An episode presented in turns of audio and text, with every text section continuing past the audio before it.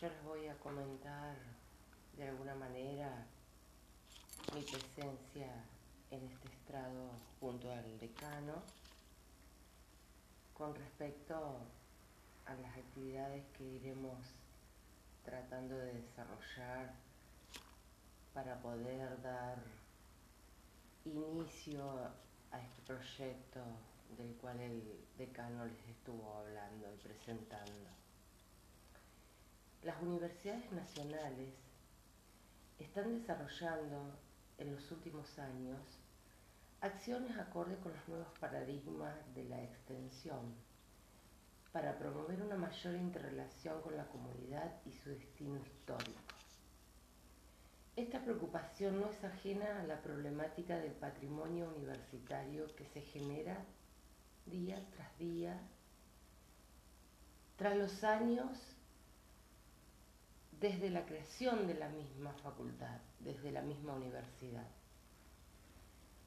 Se fueron generando espacios particulares en los que se acumularon piezas, materiales, obras e información de gran importancia y estas se transforman en pequeñas colecciones que revisten un alto valor patrimonial, ya que representan la historia misma de la institución, presentando valores intrínsecos propios para la historia natural, científica, tecnológica y cultural de la región. Desde nuestra tarea planteamos un concepto integrador sobre la intervención del patrimonio, concibiéndolo como una sucesión de acciones o conjunto de tareas. La investigación, la protección, la conservación, la restauración, la difusión y la didáctica. Una secuencia encadenada y lógica de acciones positivas de intervención, con la intención de generar visibilidad, promover la recuperación y conservación de nuestra memoria histórica, desarrollar acciones educativas que potencien el valor de este patrimonio que ustedes han sido capaces de generar en la trayectoria de esta institución desde su creación hasta hoy. Su importancia cultural y social, además, porque no nos olvidemos que esta institución está llevada adelante cotidianamente por hombres. Entonces hay un rol cultural y un rol social que no lo podemos dejar de lado. El objetivo final del programa, o sea, de esta actividad que vamos a comenzar a desarrollar, es darle difusión, preservar y dar a conocer todo y cada uno de los espacios y experiencias patrimoniales para la herencia común de esta universidad. Y obviamente, como estamos inmersos en una región, no podemos desconocer eh, la particularidad que tiene la inserción de esta universidad en esta comunidad santafesina y de zona de influencia. Es fundamental, más allá de la tarea que realiza cada espacio, los museos, las distintas colecciones, apoyar su quehacer diario con un proyecto común. Y eso es lo que acaba de contarles el decano. Un proyecto que los va a involucrar a todos. Que sea capaz de comprender y entender los diversos contextos de trabajo, tanto como sus problemáticas específicas, creando un proyecto colectivo y colaborativo que promueva nuevas acciones y experiencias innovadoras que aseguren un funcionamiento más dinámico y vital. El proceso educativo es a su vez conservación. Ayuda a conocer, a compartir y generar la identidad de un pueblo, un colectivo, en este caso de esta comunidad universitaria, para que lo que tengamos que hacer, sino también lo que se debe formar en la comunidad de la UTN mediante un proceso de capacitación pedagógico y didáctico para que asegure continuidad y sobre todo, más que continuidad en el tiempo, que seguramente ya lo auguro de que va a ser así, em, concienciar en cada uno de ustedes el valor, la valoración de cada uno de esos objetos que hoy quizás sean objetos para ustedes nada más, pero que a través de, del conocimiento, de la valoración y de saber qué es y qué bagaje trae cada uno de esos objetos que van a pasar a ser bienes culturales para ese museo posible que vamos, eh, que ustedes van a, a generar, van a tener otro valor y van a ser parte de esta comunidad universitaria como la herencia que ustedes le van a dejar a las generaciones futuras de docentes, de no docentes, de alumnos, de graduados, de jubilados, de toda la comunidad educativa que conforma la UTN Santa Fe. Así que los invito,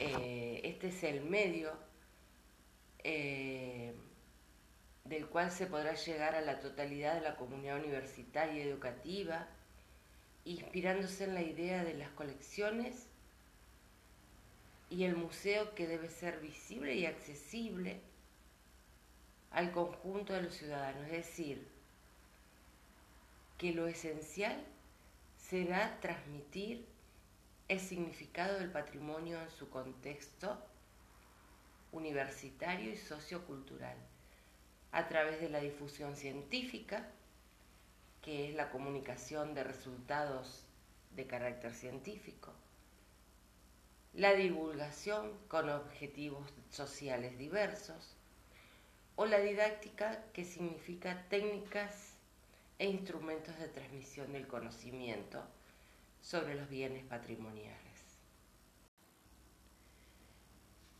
Bueno, eh,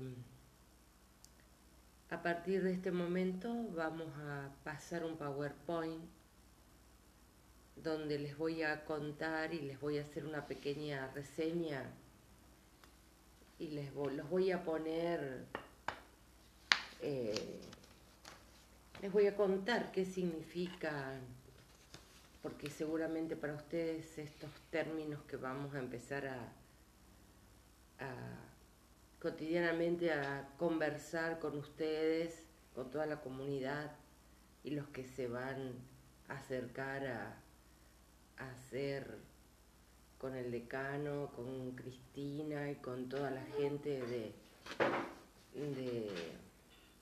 vamos a empezar a, trabajar respecto de la hacer un hecho el, el museo y vamos a tener cotidianamente términos con los cuales a lo mejor ustedes no están familiarizados.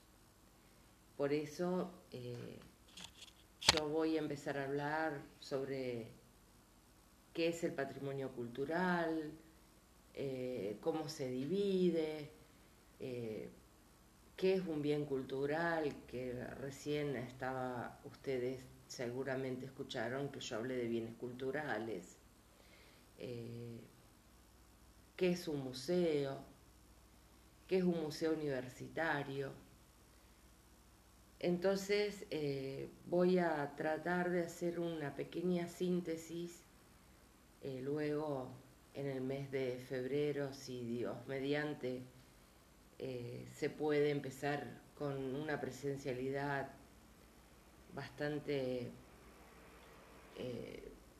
mejor que la que tenemos hoy y este, este flagelo del COVID pueda dejarnos comenzar a vivir de manera habitual, eh, les cuento que eh, vamos a hacer talleres para poder ir formando el museo y poner en valor todos los objetos que tengamos eh, para poder patrimonializar,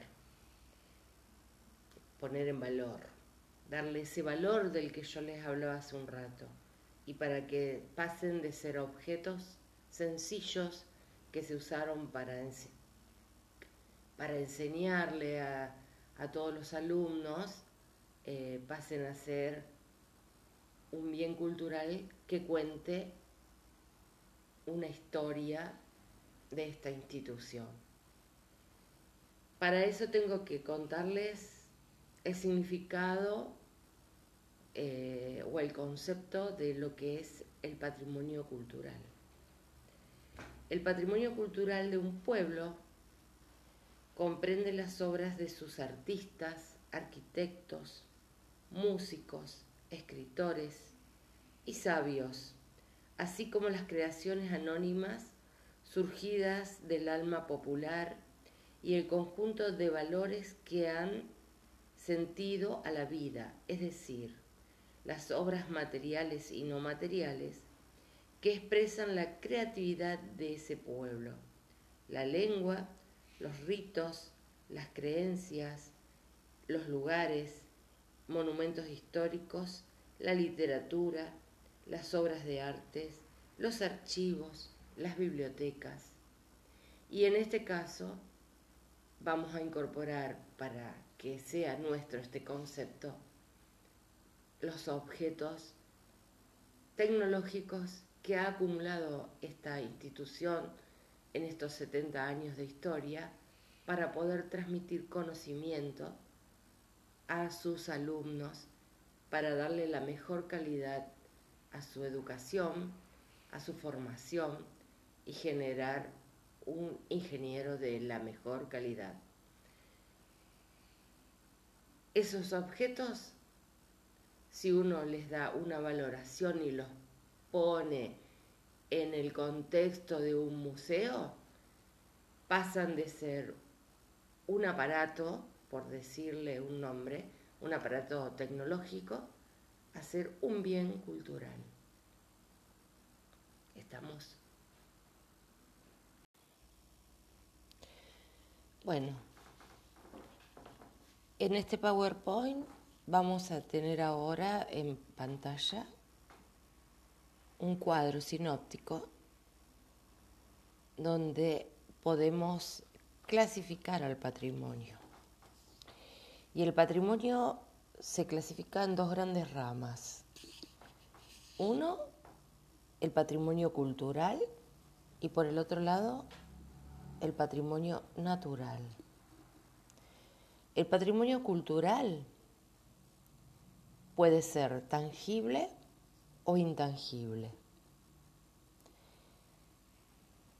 Además, desde, desde la tangibilidad, el patrimonio puede ser mueble o inmueble.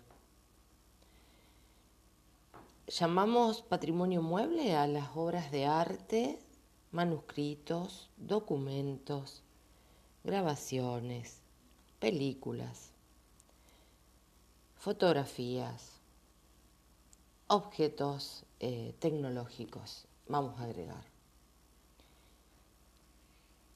El patrimonio inmueble son todos aquellos sitios arqueológicos, sitios históricos, conjuntos arquitectónicos, monumentos, monumentos artísticos, centros industriales, por ejemplo una fábrica para ustedes que tienen eh, eso sería un patrimonio cultural tangible, inmueble.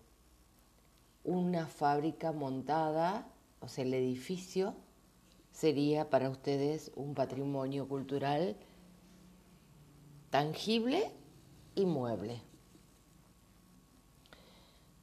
Pero a su vez decimos que el patrimonio cultural se divide en tangible e intangible. ¿Y el intangible qué son? ¿Qué es el patrimonio intangible? Las costumbres, el lenguaje, las religiones, las leyendas, los mitos, la música.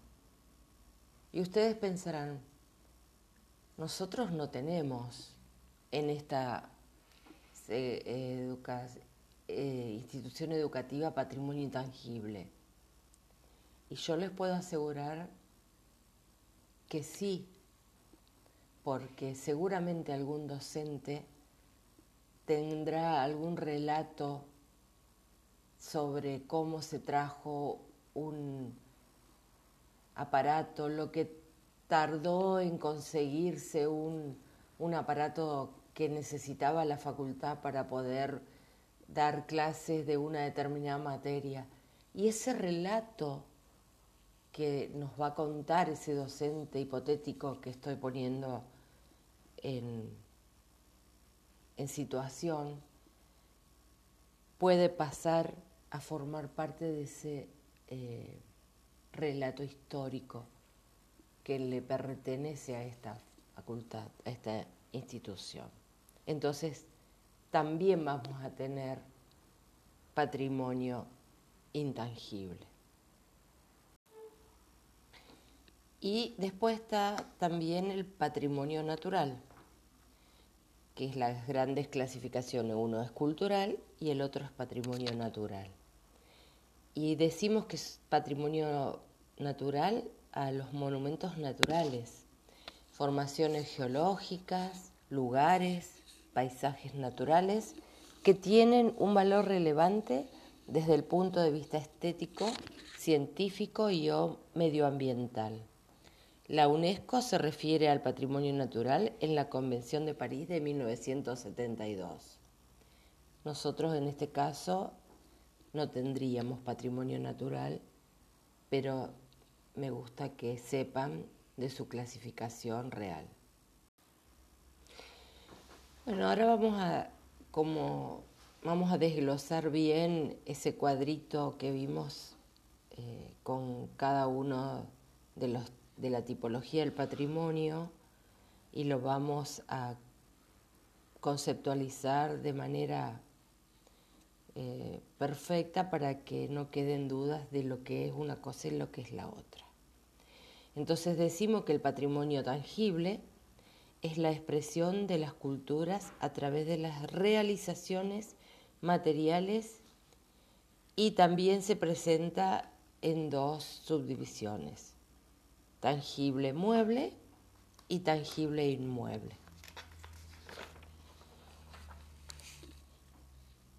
El patrimonio tangible mueble comprende los objetos arqueológicos, históricos, artísticos, etnográficos, tecnológicos, religiosos y de origen artesanal o folclórico que constituyen colecciones importantes para las ciencias, la historia, la conservación de la diversidad cultural del país.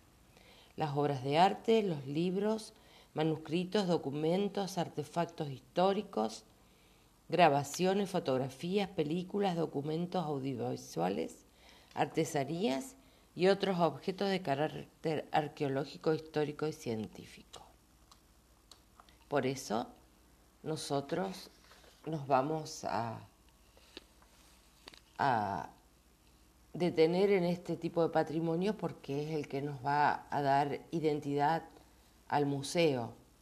El patrimonio intangible e inmueble se trata de las producciones humanas, monumentos, jardines, conjuntos y sitios históricos y zonas arqueológicas que no pueden ser trasladadas de un lugar a otro, ya porque sean estructuras como un edificio, no pueden separarse del terreno como un yacimiento arqueológico.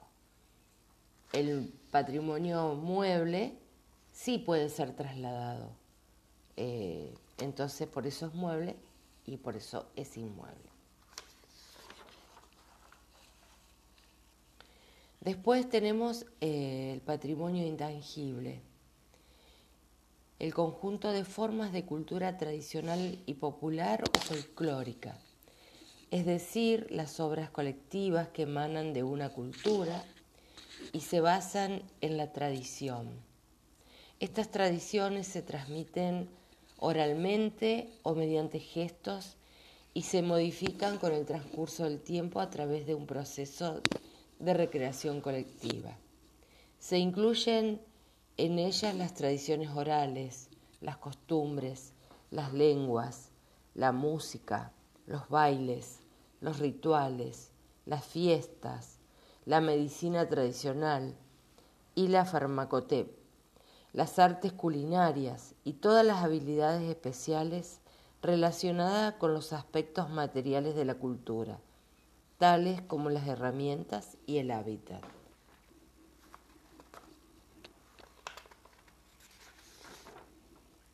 Acá les voy a poner un ejemplo muy sencillo para que ustedes se den cuenta de la intangibilidad de, lo, que, representa ser un patrimonio intangible. En el noroeste eh, les puedo nombrar el carnaval, que está muy arraigado en su sociedad y es una tradición que llevan desde sus ancestros. El carnaval para ellos tiene un significado eh, muy eh, importante en sus vidas y es una tradición, no es tangible pero sí tiene todas las particularidades y los ritos necesarios para que se puedan llevar adelante año a año desde que su sociedad salió.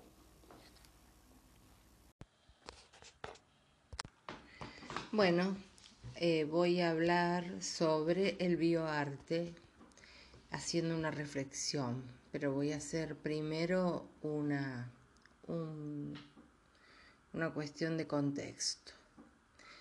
En contraposición con las instituciones artísticas, las obras indagan en la provocación, la flexibilización y polemizan a partir de sus escandalosas creaciones. Un repaso por tres obras argentinas que encontré rompieron con lo establecido como lo bello en el mundo del arte. Y me interesó saber cuántas veces se pronunció la frase que afirma que la ciencia y el arte van por caminos separados. Y pensé, ¿es realmente así? De manera concisa se podría decir que la ciencia es un sistema o una disciplina que intenta comprender el mundo a partir de la acumulación del conocimiento, basándose en los hechos fácticos y sus resultados. Del otro lado se encuentra el arte, que además de expresar la realidad a través de sus experiencias idiosincrásicas, busca transmitir sentimientos y emociones sin exigir a cambio una comprensión racional de los mismos. Quizás la utilización de distintos métodos para la difusión del saber es una de las razones por la que uno podría entender que estos dos campos siempre estuvieron en veredas enfrentadas, por lo menos aparentemente. Pero lo cierto es que hace ya varias décadas que estos dos universos se cruzaron para fusionarse y formar un novedoso y nuevo y discutido género artístico llamado bioarte.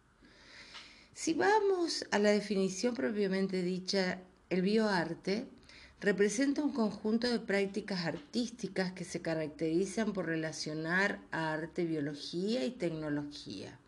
Pero es oportuno señalar que por más que el género hace alusión a un movimiento artístico que se consolidó entre fines del siglo XX y principios de este siglo XXI, Existieron una gran cantidad de artistas que trabajaron en ese ámbito mucho antes que la nomenclatura se consolide, bioarte.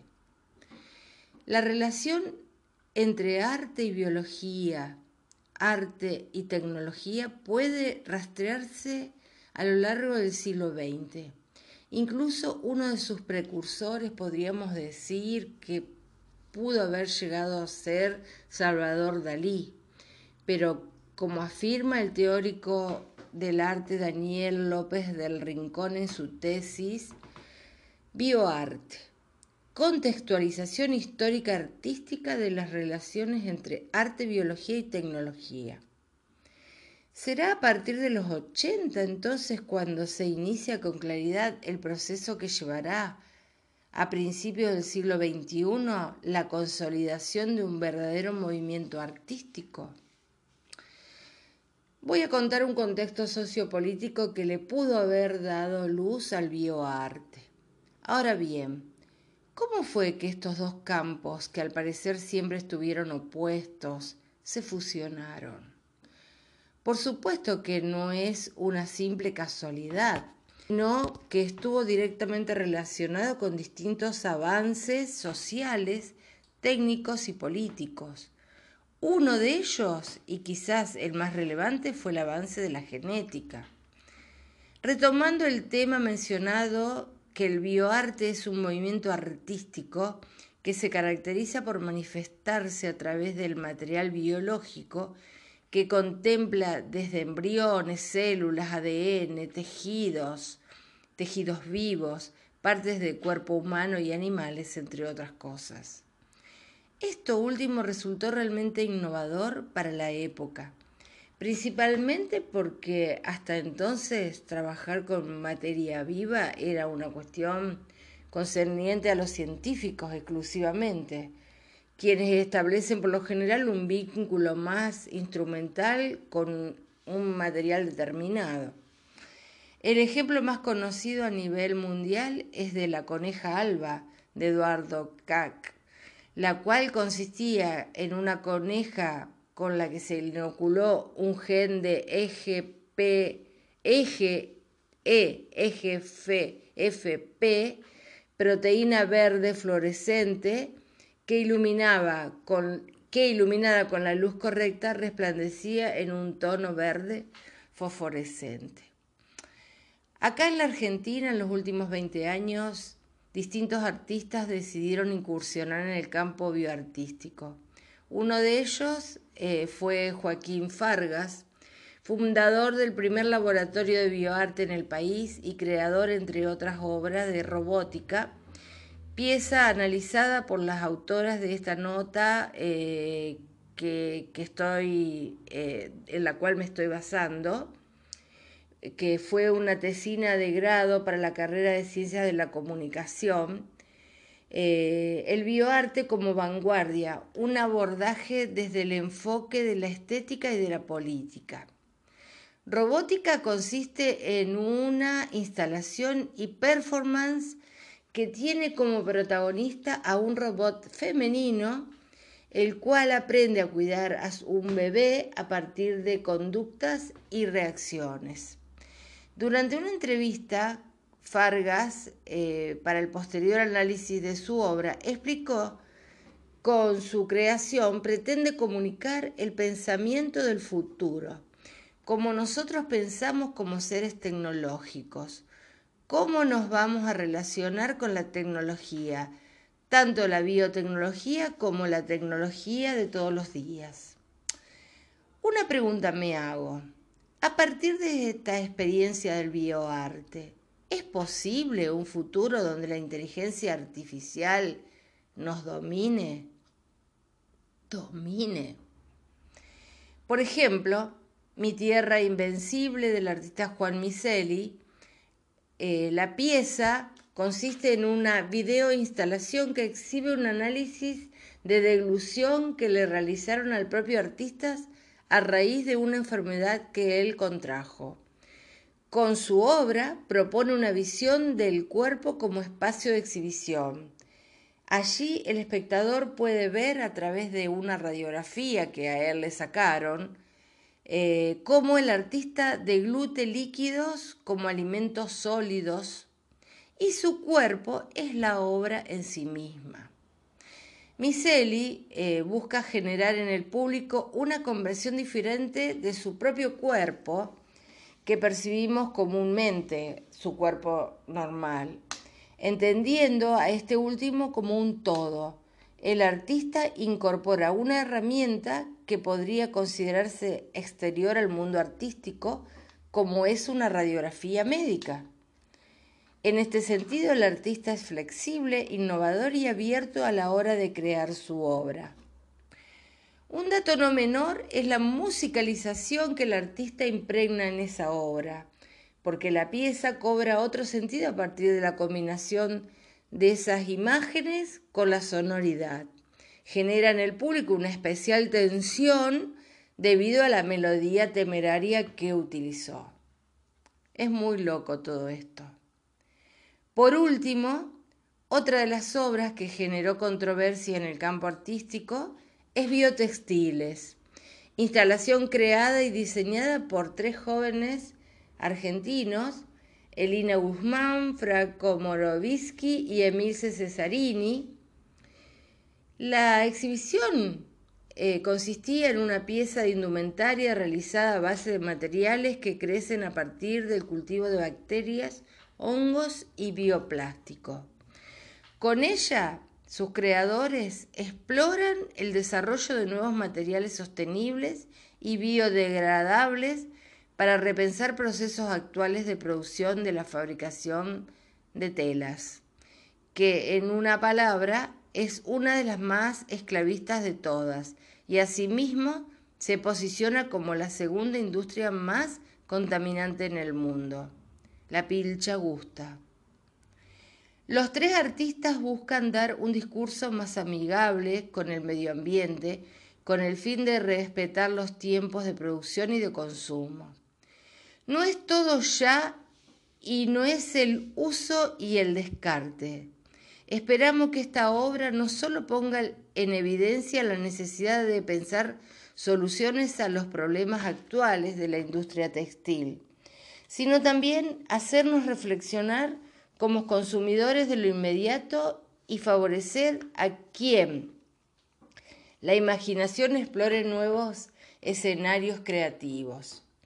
En consecuencia, con la creación de biotextiles y su composición de materiales biodegradables y sustentables, intentan, además de indagar alternativas a los medios de producción del mercado de la moda, reflexionar acerca del consumo excesivo de la fabricación textil. Actualmente es posible observar cómo el arte contemporáneo expone e investiga los, los, mecanismos de control de los cuerpos. Quizás no afirma la teórica del arte, no sea más tarea del arte la exploración de otros mundos posibles o la invención de nuevos lenguajes. Quizás estamos ante un arte que busca tematizar, observar y generar una mirada crítica sobre el mundo que nos ha sido dado. Nos vemos. Muchas gracias.